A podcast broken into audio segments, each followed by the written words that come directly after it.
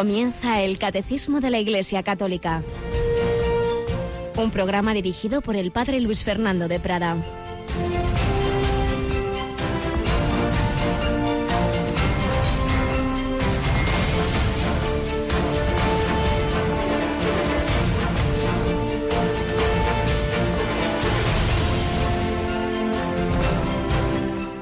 Alabados sean Jesús, María y José. Muy buenos días, querida familia de Radio María, y bienvenidos de nuevo a este programa del Catecismo. La semana pasada no lo pudimos hacer en directo, teníamos unas reposiciones por diversas circunstancias, no pude estar aquí en antena, pero aquí volvemos esta semana dentro de este mes de junio del Sagrado Corazón de Jesús, al que la devoción popular se lo dedica habitualmente. Tenemos con nosotros a Rocío García. Buenos días, Rocío. ¿Qué tal, padre? Buenos días. Bueno, si en mayo hacíamos, claro está, el mes de la Virgen, en junio hacemos el mes del corazón de Jesús. ¿A qué hora lo hacemos en Radio María? Sí, después de vísperas, en torno a las 8 mm, menos 20 menos cuarto más bien, tenemos estas oraciones del mes de junio. Mes de junio, eh, consagrado a ese corazón que tanto ha amado a los hombres, del que también estamos pudiendo escuchar algunas charlas y meditaciones. Recordad que este programa del catecismo se completa con En torno al catecismo. Algunos quizá aún no lo sepan, que los sábados a las 8 de la mañana ponemos mm, conferencias, charlas, reposiciones de otros programas que tienen que ver con lo que aquí un servidor va explicando. Y el sábado pasado comenzábamos en, ya en este mes de junio con unas lecciones del padre jesuita, padre Luis María Mendizábal, uno de los mayores teólogos expertos en el Sagrado Corazón de Jesús, unas charlas preciosas que grabó hace ya unos años, pero que naturalmente esas cosas no pasan de moda. Y oíamos el sábado pasado la primera y si Dios quiere, el sábado próximo la segunda. Todo ello nos ayuda a profundizar en este misterio de Cristo que aquí, siguiendo el catecismo, vamos viendo. Mes del corazón de Jesús y año de la misericordia. Mm, vamos siguiendo al Papa en los principales eventos de este año de la misericordia y si hace muy poquito, precisamente en la fiesta del Sagrado Corazón de Jesús, retransmitíamos esa Santa Misa eh, de la solemnidad del Corazón de Jesús que a la vez eh, estaba señalada como el día del jubileo de los sacerdotes, tenemos un próximo jubileo, el jubileo de los enfermos. Y también lo vamos a retransmitir, ¿verdad, Rocío? Claro que sí, va a ser el domingo, este domingo, 12 de junio, por la mañana a las diez y media, según lo, último que hemos recibido, diez y media de la mañana. Por lo tanto, este domingo no tendremos la retransmisión de la misa desde cualquier punto de España, como solemos hacer gracias a nuestros voluntarios, sino desde Roma. Diez y media con el Santo Padre Francisco Jubileo de los enfermos. Los enfermos que participan de esa cruz de Cristo, pero que eh, con, consolados y sostenidos por el amor del corazón de Cristo, pueden entender esas palabras del Señor, venid a mí los que estáis cansados y agobiados, y yo os aliviaré. Pues el Señor nos quiere aliviar también al comienzo de este día en las tareas que vayamos a hacer, si las hacemos y vivimos con el Señor y lo hacemos y lo ofrecemos todo, como hoy veremos también, por amor, todo lo llevaremos con mucha paz y con alegría. Pues vamos adelante en esta nueva edición del Catecismo y como siempre comenzamos con nuestra primera sección testimonial.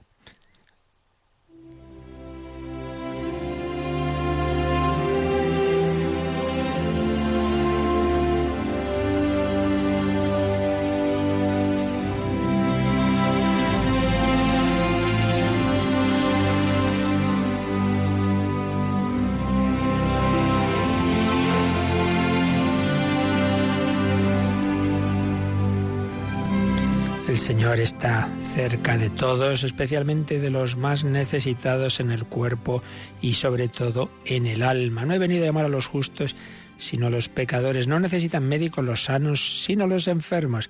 Pero si la enfermedad encima se lleva en separación de Dios, pues es terrible. Por eso es tan importante esa obra de misericordia, de atender y visitar a los enfermos.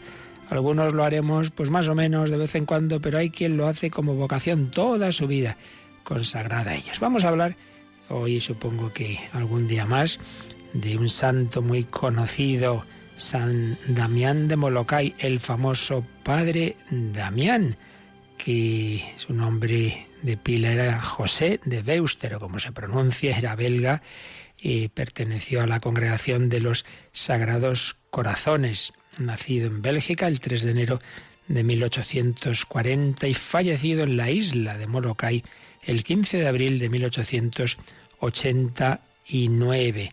Misionero de esa congregación de los Sagrados Corazones, muy venerado por los habitantes de esas islas de Hawái y bueno, por todo el que conoce un poco su vida, porque la, la dedicó los últimos años de su vida al cuidado de los leprosos de Molokai en ese reino de Hawái hasta con, mm, contagiarse de la lepra y morir por realmente destrozado su cuerpo, pues lo que hacía la lepra, patrono de los leprosos, de los marginados, de todos los que sufren algún tipo de enfermedad semejante.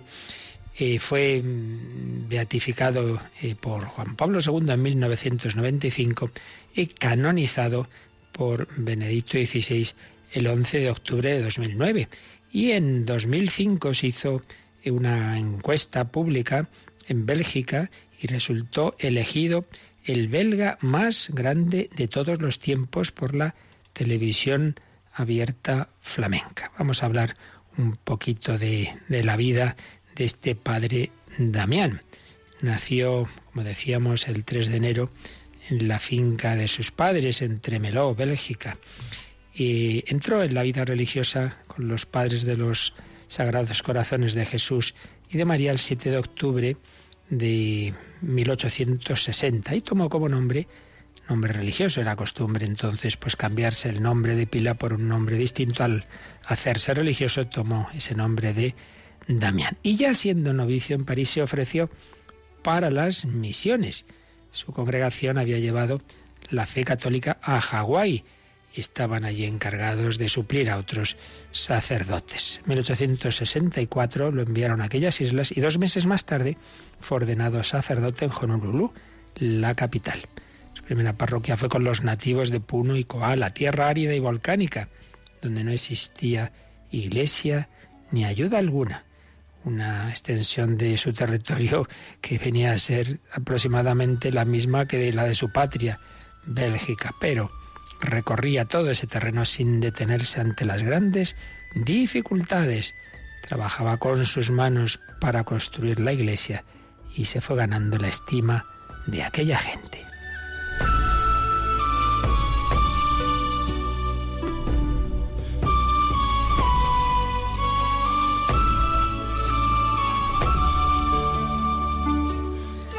Pero se desató en Hawái una terrible epidemia de lepra. El pánico cundía por todas partes. Es una enfermedad ciertamente terrible en la que se va pudriendo lentamente el cuerpo del enfermo. En aquel momento no se conocía ni cura ni paliativo alguno.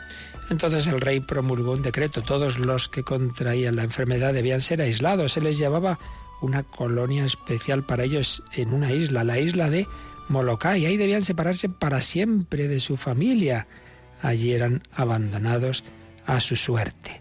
El obispo de las islas se preocupaba del cuidado espiritual de los leprosos, pero comprendía que si enviaba a un sacerdote a Molokai sería con, eh, con dadas las, las normas que había del gobierno, pues debería quedarse allí para siempre y casi seguro que contraería la enfermedad. Pues bien, el padre Damián se ofreció, pidió ser enviado, se puso en camino. En Honolulu se embarcó con 50 leprosos que eran obligados a ir a Molokai. Esto nos puede recordar o hacer pensar un poco, es un, un reflejo pequeño, desde luego, de lo que ha hecho el Hijo de Dios, que estaba en el cielo y ha bajado a la tierra, ha venido a contagiarse de nuestra lepra, es decir, de nuestro dolor, del pecado no en el sentido que lo cometiera, sino de sus consecuencias, llegando a morir en la cruz. Si el padre Damián pasó de su Bélgica a Hawái de Hawái a esta isla concreta, el Hijo de Dios ha pasado del cielo a la tierra y se ha contagiado de nuestro dolor, de nuestra muerte. Eso es lo que tantos millones de cristianos, de misioneros han hecho en la historia de la Iglesia. Y allí se fue el padre Damián. Sus nuevos feligreses leprosos lo esperaban en la playa en condiciones de extrema necesidad y desesperación.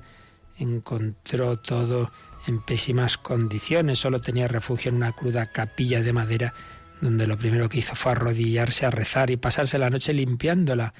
Con tristeza escuchaba la risa de los borrachos, el llanto de los moribundos, eh, los aullidos de los perros salvajes que devoraban a los muertos.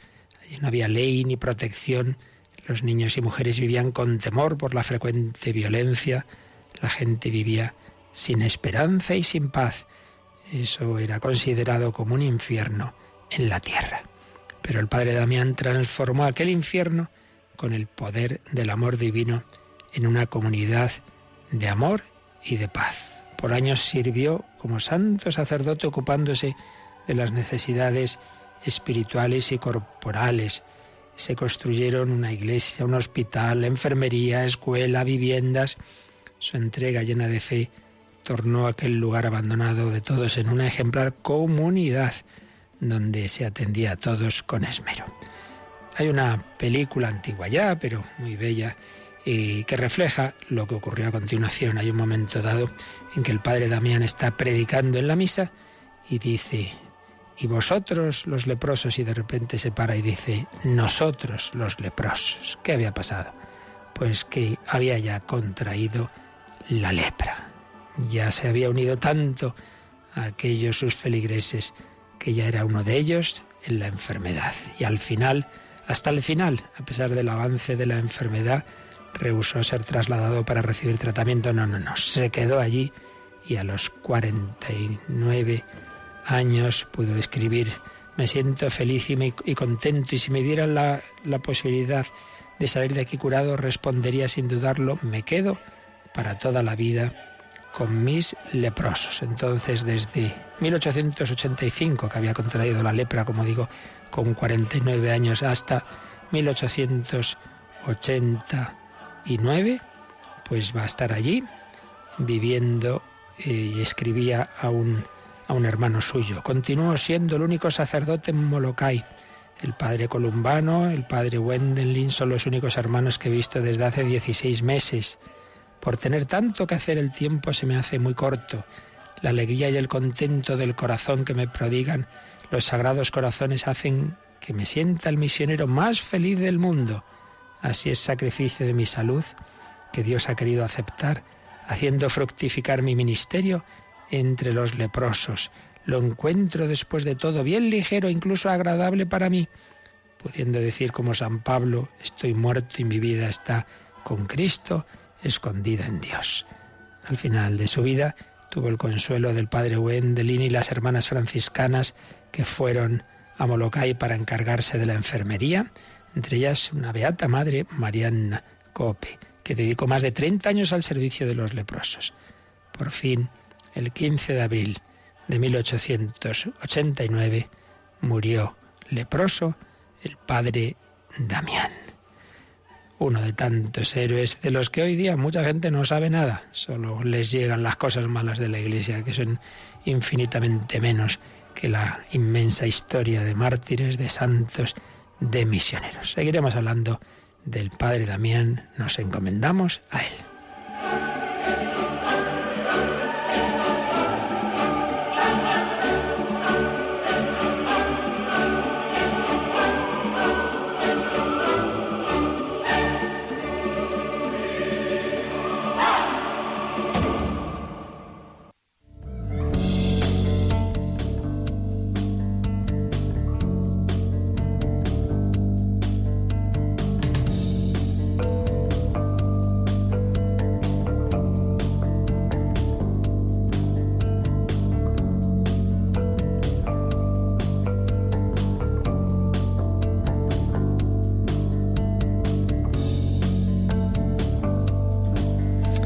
Bueno, Rocío, tenemos un buen modelo, ¿eh? Sin duda, sí. Muchos testigos de fe. Muchos testigos de fe. Padre Damián nos enseña pues a unirnos y acercarnos a los más necesitados, a como hizo y hace el propio Señor, que ha venido del cielo a la tierra, se ha quedado con nosotros. Pero si hay vocaciones como esta del padre Damián tan extraordinarias y tan heroicas, es verdad que la mayoría de los cristianos pues estamos llamados a santificarnos en la vida más ordinaria. Y precisamente es lo que estábamos viendo estos días en el catecismo, la vida oculta del Señor. No ha llegado ese momento de la pasión, no ha llegado ni siquiera la vida pública, es esa vida ordinaria, ese día a día en Nazaret. Y eh, después de haber visto números 531, 532, lo que nos dice el Evangelio sobre, sobre Jesús, sobre el niño Jesús, habíamos ya entrado en el 533, que mm, lo que hace es mostrar cómo eso es ejemplo para la vida del cristiano. Ya lo habíamos leído, pero como no nos había dado tiempo a comentarlo apenas, vamos a releer de nuevo este número 533. Vamos con él. La vida oculta de Nazaret permite a todos entrar en comunión con Jesús a través de los caminos más ordinarios de la vida humana. Y entonces el catecismo nos pone fragmentos de un famoso discurso que tuvo el primer papa que viajó a Tierra Santa, Pablo VI. El papa Pablo VI estuvo en Nazaret el 5 de enero de 1964. Es un discurso que tenemos en el oficio de lecturas y aquí se recogen algunas frases clave del mismo. Las podemos leer. Nazaret es la escuela donde empieza a entenderse la vida de Jesús, es la escuela donde se inicia el conocimiento de su Evangelio. Su primera lección es el silencio, cómo desearíamos que se nos renovara y fortaleciera en nosotros el amor al silencio, este admirable e indispensable hábito del espíritu tan necesario para nosotros. Se nos ofrece además una lección de vida familiar que Nazaret nos enseñe el significado de la familia, su comunión de amor, su sencilla y austera belleza, su carácter sagrado e inviolable. Finalmente, aquí aprendemos también la lección del trabajo. Nazaret, la casa del hijo del artesano.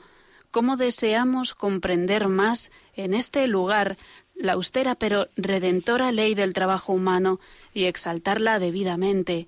Queremos finalmente saludar desde aquí a todos los trabajadores del mundo y señalarles el gran modelo, al hermano divino.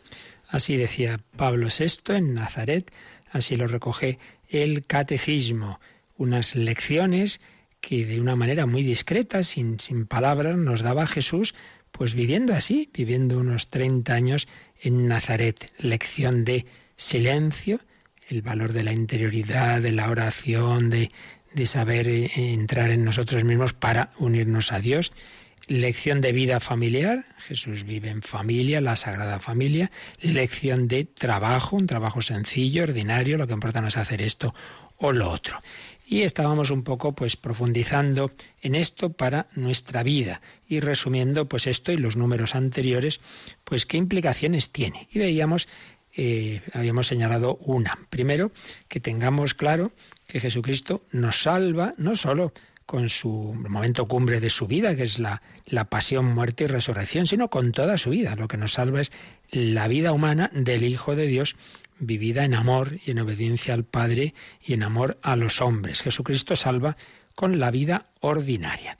Y entonces la consecuencia que de esto podemos y debemos sacar es que yo también, tú también puedes colaborar a la salvación del mundo así, no solo yéndote a una misión, como se fue el padre Damián heroica, sino en cada momento, hacer lo que Dios quiere que hagamos en cada momento.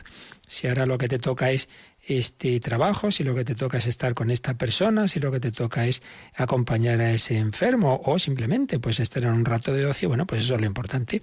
Lo único importante es hacer la voluntad de Dios, cada cosa a su hora. Hacer lo que Dios quiere, hacerlo bien. Bueno, ahora me toca barrer, bueno, aquí de cualquier manera, hombre, no. Pues hace extraordinariamente bien lo ordinario. Lo importante no es hacer eh, cosas grandiosas, ¿vale? Si te tocan, pero si no, lo que tienes que hacer, pero hazlo bien, hazlo bien. Y la cosa más sencillita, pues bien hecha, tiene un gran valor a los ojos de Dios. Y para ello también hacerlo unido al Señor, unido a Dios pues esa vida sencilla en, en casa, en el trabajo de un tipo o de otro, pero llévala, pues no como tantas veces, siempre en el ruido y en el jaleo y con los cascos puestos a todas horas para oír no sé qué música estridente, que no digo yo que uno no pueda hacerlo, y sobre todo si es buena música o, o Radio María, por ejemplo, pero también saber desconectar, también saber tener momentos en que simplemente uno entre en su corazón y mientras está haciendo determinadas tareas que a lo mejor no exigen tanta eh, atención mental, pues vivir en, en, presencia de Dios, hacer también oraciones, jaculatorias, hacer las cosas en cualquier caso unidos al Señor y ofrecer todo por amor. A Dios no le interesa tanto el qué o el cuánto, sino el cómo. Por eso hacemos esa oración al, empezar el día de ofrecimiento del día, ofrecimiento de obras, el ofrecimiento del apóstol a la oración. En la misa, el ofertorio de la misa es el momento de ofrecer también tu vida, tus momentos de alegría y de dolor, tu trabajo, todo. Llévalo ahí al Señor. Esa gotita de agua que se mezcla en el vino, pues se va a convertir en la sangre de Cristo. Bueno, pues es un símbolo de que tus acciones aparentemente sin valor especial van a tener un valor divino, un valor infinito, un valor santificador, porque Cristo las va a incorporar a su ofrenda. Lo que importa es el corazón con el que se hacen las cosas. Por ello, pidamos aprender esa vida interior sin brillo aparente, tanto los llamados a la vida seglar, familiar, como religiosos, por supuesto, sacerdotes, y como María aprendamos a meditar en el corazón, guardar las cosas en el corazón, saber aprender de todo y de todos. Dios puede hablarnos no solo en la oración, el rato de oración o en la lectura de la palabra de Dios, sino nos puede hablar a través de una persona de quien menos lo esperemos. Saber eh, escuchar, saber aprender y no ir enseguida a buscar eficacia. Eh, esto no puede pasar a los sacerdotes, ¿no? Pues venga, grupos jóvenes que funcione todo enseguida y tal no hay, no hay fecundidad real sin, sin escondimiento, sin interioridad. O eso, vamos a, los apostolados que enseguida son como más llamativos, ay, qué bonito, preparar la primera comunión de estos niños, estupendo, pero a lo mejor te has olvidado de los enfermos, eh, de los que hablábamos a propósito del, del padre Damián. Creemos poco en la fuerza de la oración, del sacrificio, de la vida ordinaria. Se nos olvida lo de Santa Teresa, entre los pucheros anda Dios. Por eso Pensémoslo, Jesucristo nos salvó con toda su vida, pues yo puedo colaborar a la redención del mundo, allí donde el Señor me ponga, sea porque me envíe como sacerdote a través de la obediencia, como religioso, sea como seglar, pues también la providencia me va poniendo aquí y allá en este trabajo, en estas circunstancias familiares. Por tanto, valoremos esa vida ordinaria, sencilla, que tendamos, en la medida en que podamos elegir más bien a lo más discreto, a la modestia social, a la sencillez. Bienaventurados los pobres, no, no, no ir enseguida, venga, venga, todo lo más, lo más mm, lujoso posible. Todo lo contrario, esa, esa tendencia al último puesto, a los signos pobres. No nos olvidemos de que Jesús era un don nadie a los ojos humanos, pero bueno, no era este, no es este el hijo del carpintero. Y aceptemos también ese tipo de pobrezas personales que son nuestras limitaciones. Nadie somos Superman, Superwoman, todos tenemos nuestros límites de, temperamento, de, de inteligencia, etcétera, limitaciones de, de los padres, del sacerdote, del religioso, aceptar todo eso sin amargura. Todos podemos valer para muchas cosas, pero nadie valemos para nada en el fondo, porque todos tenemos esos límites. Mm, vida ordinaria, vida sencilla, en la cual entra siempre, de una manera o de otra, la cruz para los padres tantas veces ese parto doloroso de los hijos, esos momentos difíciles, la adolescencia, un hijo que se tuerce, por supuesto, las enfermedades, saber también ahí unirse a la cruz del Señor. En segundo lugar, tras este planteamiento general de vida ordinaria, de vida sencilla, de hacer lo que Dios quiere, de hacerlo unido a Él, de hacerlo ofrecido, pues se nos ha hablado de la vida de familia, claro, el modelo supremo es la Sagrada Familia, como Jesús, María y José se querían. Y ahí pues podemos pensar que el amor empieza en primer lugar en la mente. ¿En qué sentido? Bueno, es difícil que tú manifiestes el amor a alguien si internamente estás poniéndolo verde, si, si no lo valoras, si no lo estimas. El amor empieza mirando al otro desde dentro con una mirada de, de valoración, de estima el pensar bien unos de otros, el quererse. Esto se nota en cómo se habla del, del ausente. Pues podemos imaginarnos cómo valoraba la Virgen a, Jesús, por supuesto, y a San José, y lo mismo José a Jesús María y Jesús a, ellos dos, un amor de estima. Por eso cuando nos vengan juicios, pensamientos, corregirlos, hay que mirar desde el corazón de Cristo. Todos tenemos, todos nosotros tenemos cosas positivas y negativas, claro que sí, pero cuando a alguien uno le cae mal, solo se fija en lo negativo y no ve lo positivo. Entonces tenemos que hacer como esas madres que, que, que, que, solo se fijan en lo positivo de los hijos, que disculpan lo negativo. Pues tú piensas que ese que a ti te cae mal, a Cristo le cae también que ha muerto por él. Y la Virgen María es su madre y Dios es su padre. Entonces míralo tú también en positivo, míralo con amor, amor de estima, amor de estima. Y por ello que luego pues saber hablar bien del otro, que además cuando eso llega a esa persona que has hablado bien de él, pues eso ayuda y viceversa. Como le llegue que has hablado mal, pues ya eso va a poner ahí una barrera. Amor de estima, juicio interior positivo.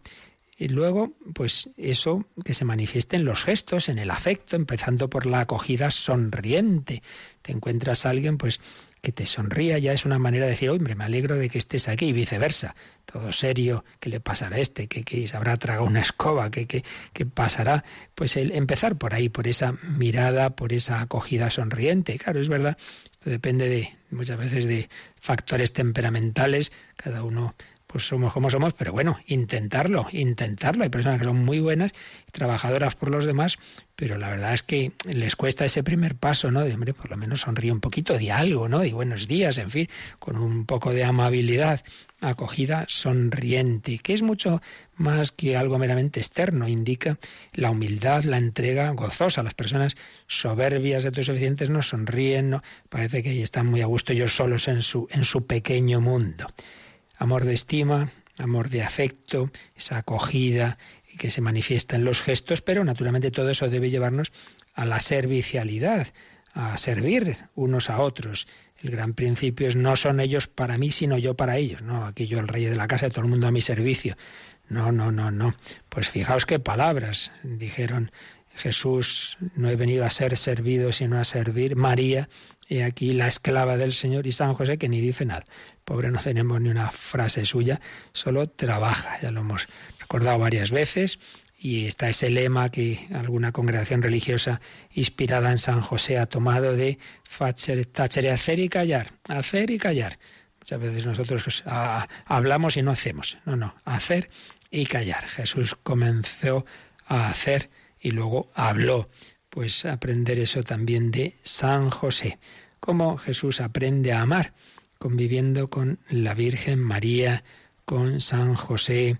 Bueno, pues esa, ese modelo de la Sagrada Familia debe ser un modelo para las familias, naturalmente, y también para en general las comunidades cristianas, las comunidades religiosas, la fraternidad eh, presbiteral. Pues, pues apliquemos todo lo dicho. Empecemos por pensar bien, unos de otros, hablar bien, de manifestar ese afecto, ese cariño y de esa servicialidad, ese saber hacer el tonto. Hemos oído más de una vez en las charlas del Padre Sayes eso que él dice, ¿no? Que para que una familia, una comunidad funcione bien hace falta que en ella haya por lo menos un tonto. ¿Y qué es eso de un tonto? Pues alguien que no esté ahí con el cuadernito apuntando las horas, oye, te toca a ti, no, no, a mí ya no me toca, no, no, limpia tú, que yo ya ayer ya puse la mesa, no sé qué. Y decía él, en mi casa la tonta era mi madre, se levantaba temprano, iba a la primera misa, preparaba todo, no exigía. Pues si todo el mundo vamos a exigir, al final eso es, es una guerra, ¿no? Eh, la familia, las comunidades, saber hacer el tonto. Jesucristo fue el primero que lo hizo, el que se puso a los pies de los apóstoles. Sabéis que soy el Maestro y el Señor, pero os he lavado los pies y así debéis hacer vosotros unos con otros. Saber uh, ser humilde, callar, no protestar, no quejarse, no quejarse nunca de nada, de nadie, ni de mí mismo, ni por dentro, ni por fuera. La familia, la comunidad no está hecha para siempre, sino que hay que hacer cada día ese ambiente, crear alegría, paz, amor. Hay personas que llegan y ya se organizó la, el lío. No, hombre, que seas eh, generador de, alegría, de unión, eh, no cizañero, no contar chismes malos, sino hablar a uno las cosas buenas del otro y viceversa irlo haciendo así y realmente pues la familia se va acercando a esa sagrada familia y lo mismo como digo las comunidades religiosas, la fraternidad presbiteral, querer a los sacerdotes, eh, animarles. También nosotros no somos Superman, porque muchas veces hay épocas malas del sacerdote, una enfermedad, una época de tristeza, saber animar al desalentado. Bueno, pues vamos a pedirle al Señor que nos ayude a vivir así, mirando a su corazón. Venid a mí, nos ha dicho el Señor, que aprendamos todos a vivir desde ahí, desde la interioridad, desde el corazón de Cristo.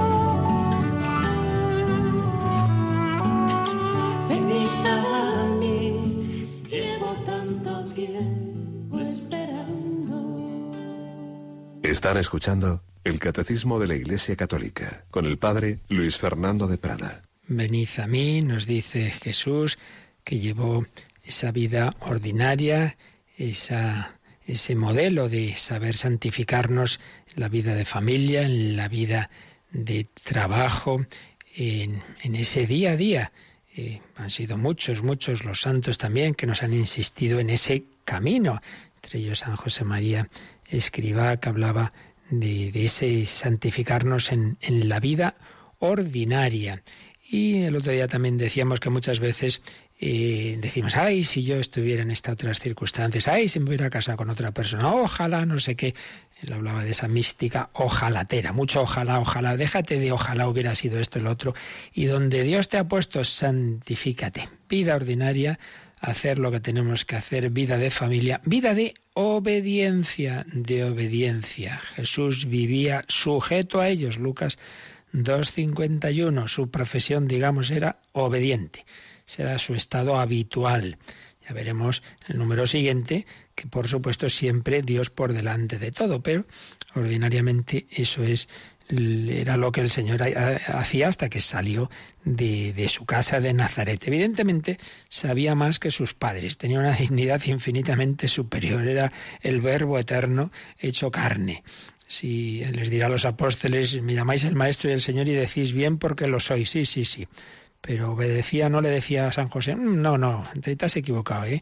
que yo esto lo sé mejor que tú. No, no, no, no era el repelente niño Vicente. Jesús es humilde, es obediente y, ya está salvando al mundo con esa obediencia de pequeño.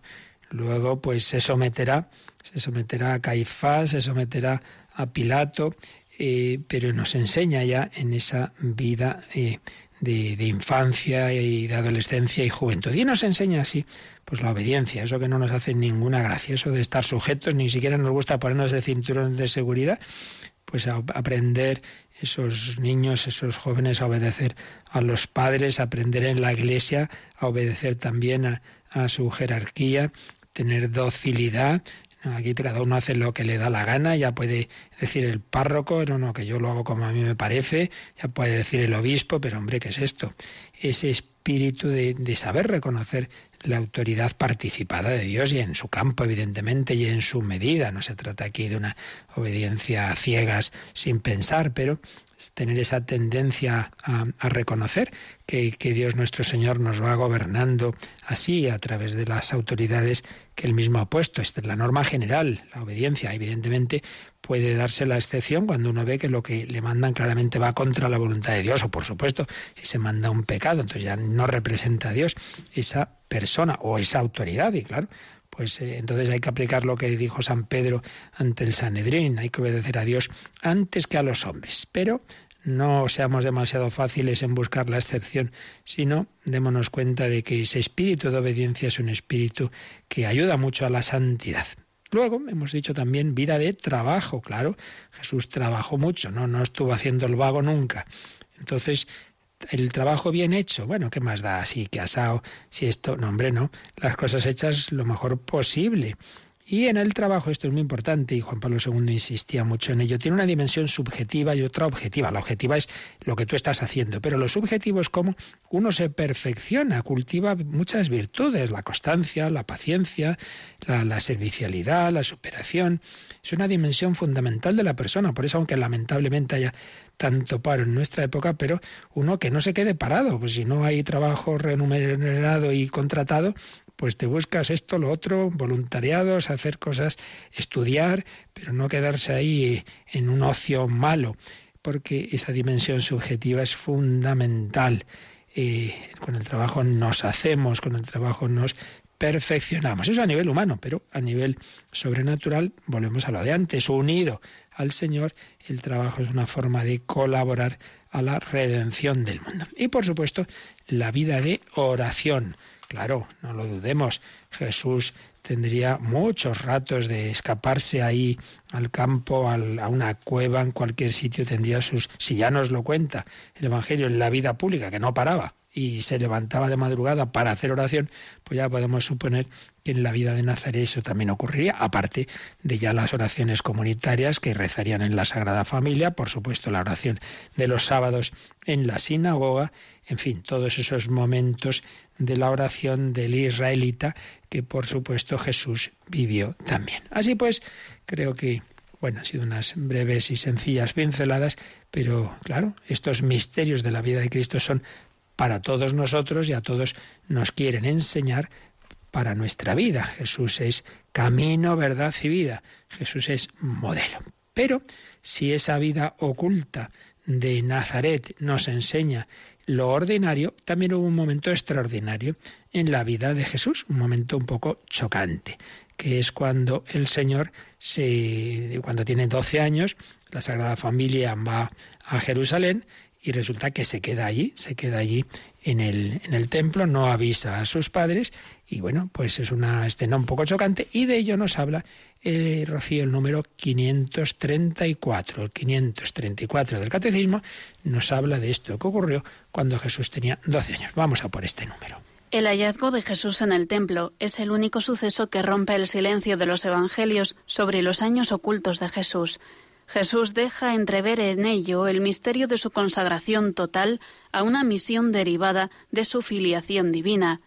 ¿No sabíais que me debo a los asuntos de mi Padre? María y José no comprendieron esta palabra, pero la acogieron en la fe, y María conservaba cuidadosamente todas las cosas en su corazón. A lo largo de todos los años en que Jesús permaneció oculto en el silencio de una vida ordinaria. Una vida ordinaria, pero en la que había estos momentos especiales, en esa peregrinación. Fijaos, vamos a leer el texto en Lucas 2, a partir del versículo 41, eh, vamos a, a, usar la traducción del Padre Manuel Iglesias, dice así, sus padres iban cada año a Jerusalén por la fiesta de Pascua. Eran israelitas que cumplían pues todas esas eh, prescripciones y tradiciones buenas, piadosas, y Jesús con ellos iban cada año a Jerusalén por la fiesta de Pascua. Y nada más cumplir 12 años, eh, nada más cumplir 12 años, cuando subieron ellos según la costumbre de la fiesta y completaron los días, cuando regresaban ellos, se quedó el niño Jesús en Jerusalén, sin que lo advirtieran sus padres. Creyendo, como creían, que estaba en la caravana, caminaron una jornada y lo buscaban entre los parientes y los conocidos, pero al no encontrarlo se volvieron a Jerusalén para buscarlo. Y resultó que después de tres días lo encontraron en el templo, sentado en medio de los maestros, escuchándolos y preguntándoles, y todo su auditorio estaba asombrado de la inteligencia de sus respuestas. Al verlo quedaron pasmados y le dijo su madre, Hijo, ¿por qué te portaste así con nosotros? Mira, tu padre y yo andábamos buscándote desconsolados. Pero les dijo, ¿y qué motivo había para buscarme? ¿No sabíais que tengo que estar en casa de mi padre?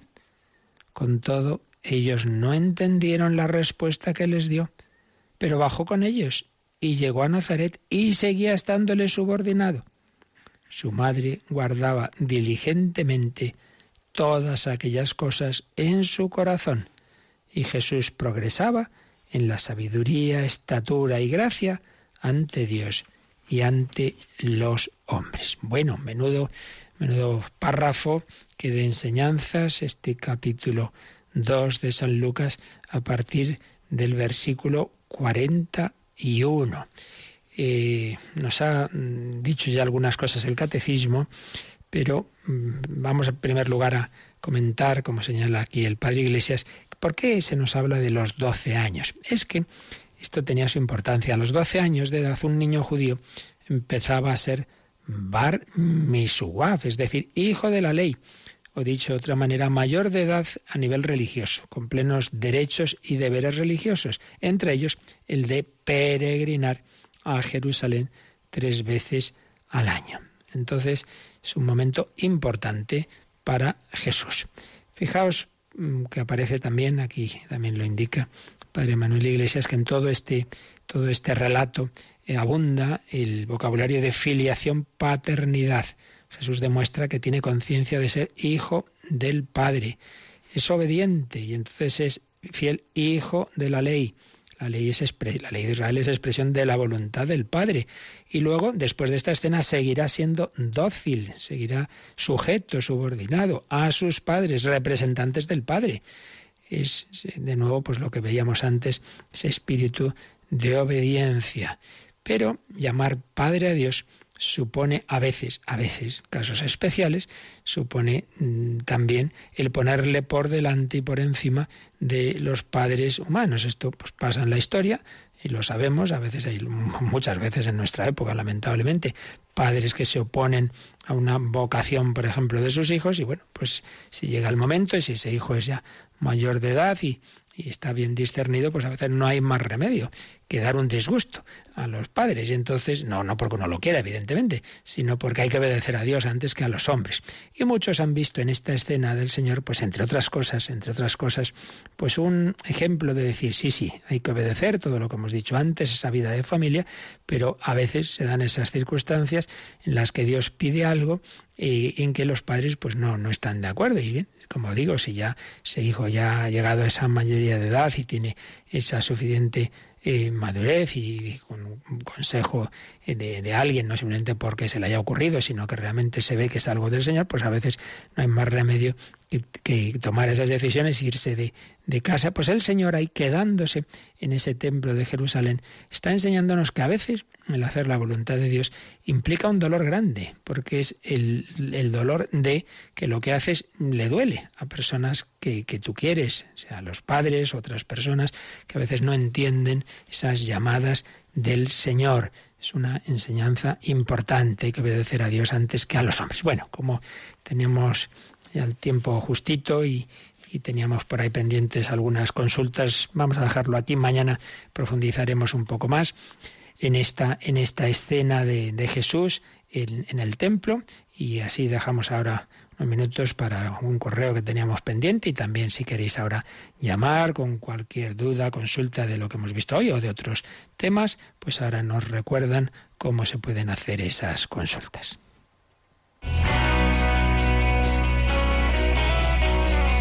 Participa en el programa con tus preguntas y dudas. Llama al 91 153 8550.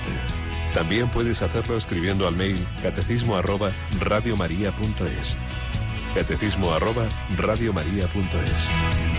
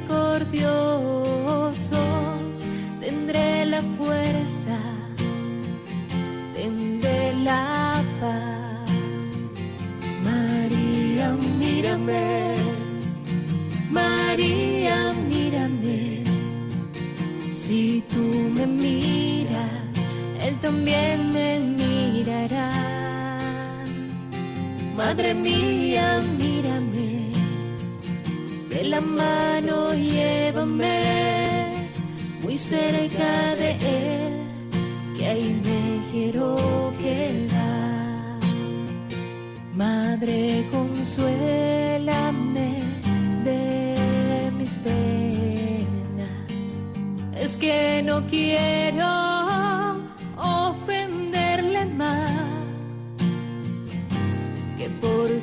ojos misericordiosos quiero ir al cielo y verlos ya.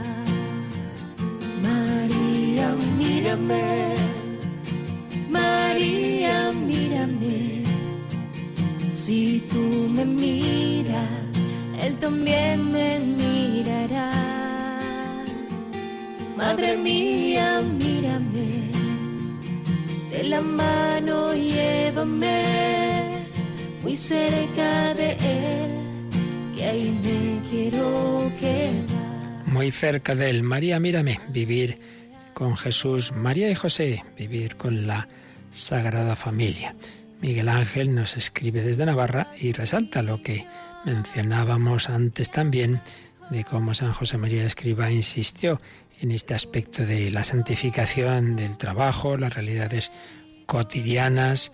Y Juan Pablo II lo llamó el santo del ordinario y nos recuerda una conocida homilía Amar al mundo apasionadamente que pronunció en octubre del 67 en la Universidad de Navarra. Santificarnos en ese día a día, claro que sí. Luego teníamos por aquí un correo anónimo, poco peculiar. Dice, según las escrituras e historia de la vida de Jesús, Jesús de Nazaret, después del fallecimiento de José, Jesús viajó durante un tiempo recorriendo y visitando varios países y hablaba varias lenguas. También permaneció un tiempo conviviendo con judíos practicantes del ayuno y costumbres extremas de esta comunidad opuesta a los escribas y fariseos. Bueno, yo creo que aquí nuestro comunicante quizá está dando crédito a, libros y a, historias, evangelios apócrifos y luego cosas muy de, que se han ido publicando en el siglo XX y tal, pero como decía un profesor mío, el papel todo lo aguanta.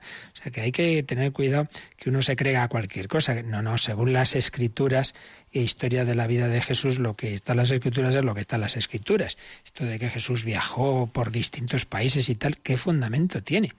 ¿Qué fundamento tiene? Es curioso cómo de vez en cuando salen cosas de estas, se ponen de moda y luego esto es muy significativo. Las cosas que realmente son importantes científicamente son las que quedan. Al cabo de los años, todas estas cosas que de vez en cuando son famosísimas, no se acuerda nadie. Yo recuerdo, pues cuando se puso de moda el Código de Vinci era tremendo, es que a todas horas todo el mundo leía. Bueno, ¿qué ha quedado de eso?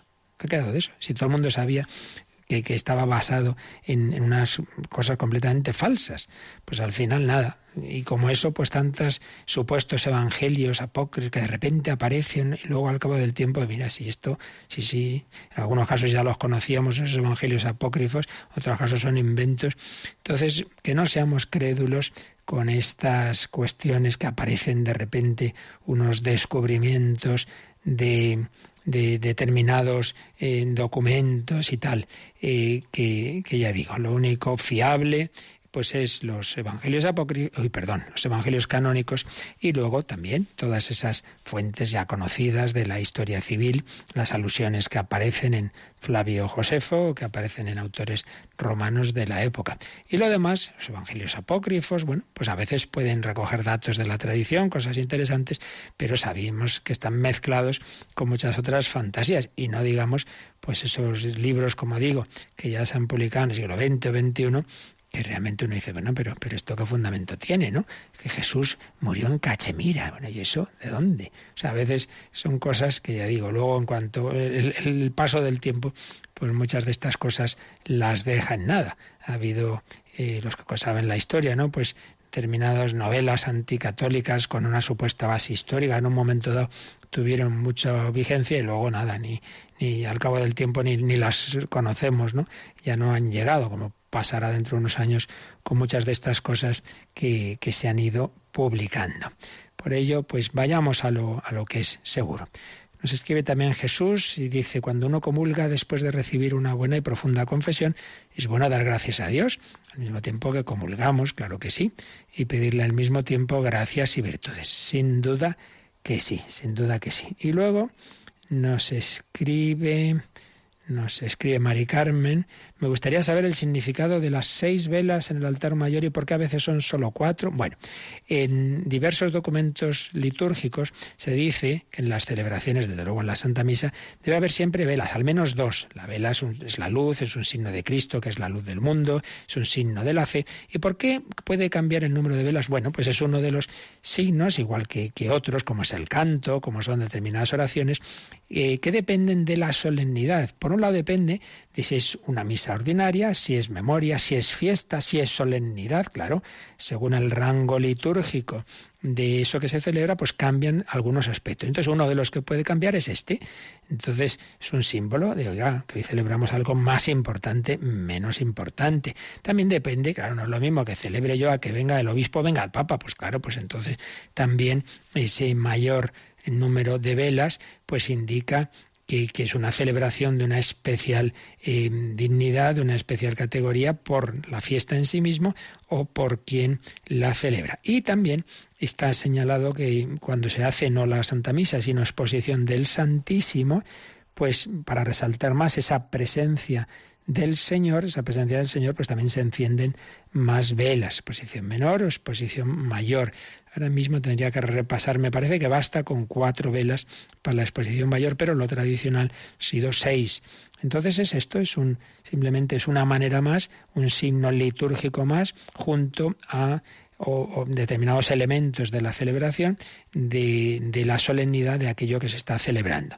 Sabéis, por ejemplo, en la misa ordinaria no hay el gloria a Dios en el cielo, pero si es fiesta, entonces sí, la misa de los domingos, salvo, salvo en, en cuaresma y, y Adviento, pues no, no tiene, no tiene el, gloria, pero si no, sí. Eh, y si es la misa de, ordinaria, pues es una, una lectura y salmo. Si es de domingos o solemnidades ya son dos lecturas. En fin, que hay eh, aspectos que cambian. Obviamente una misa más solemne pues pide más el canto, etcétera, etcétera. Pues también las velas, el que haya mayor o menor número, pues es uno de los elementos que nos ayuda a, ver, eh, a destacar eh, qué es lo que estamos celebrando. Bueno, pues pues ahí con eso ya nos ponemos un poco al día de, correos que teníamos por aquí pendientes y seguiremos mañana profundizando un poquito en esa escena del niño Jesús perdido y hallado en el templo y ya pasaremos a la siguiente sección eh, de la vida de Jesús, esa vida que es para todos el supremo modelo. Cristo es camino, verdad y vida. Pues a Él, en este mes consagrado a su corazón, pedimos su bendición. La bendición de Dios Todopoderoso, Padre, Hijo y Espíritu Santo, descienda sobre vosotros. Alabado sea Jesucristo.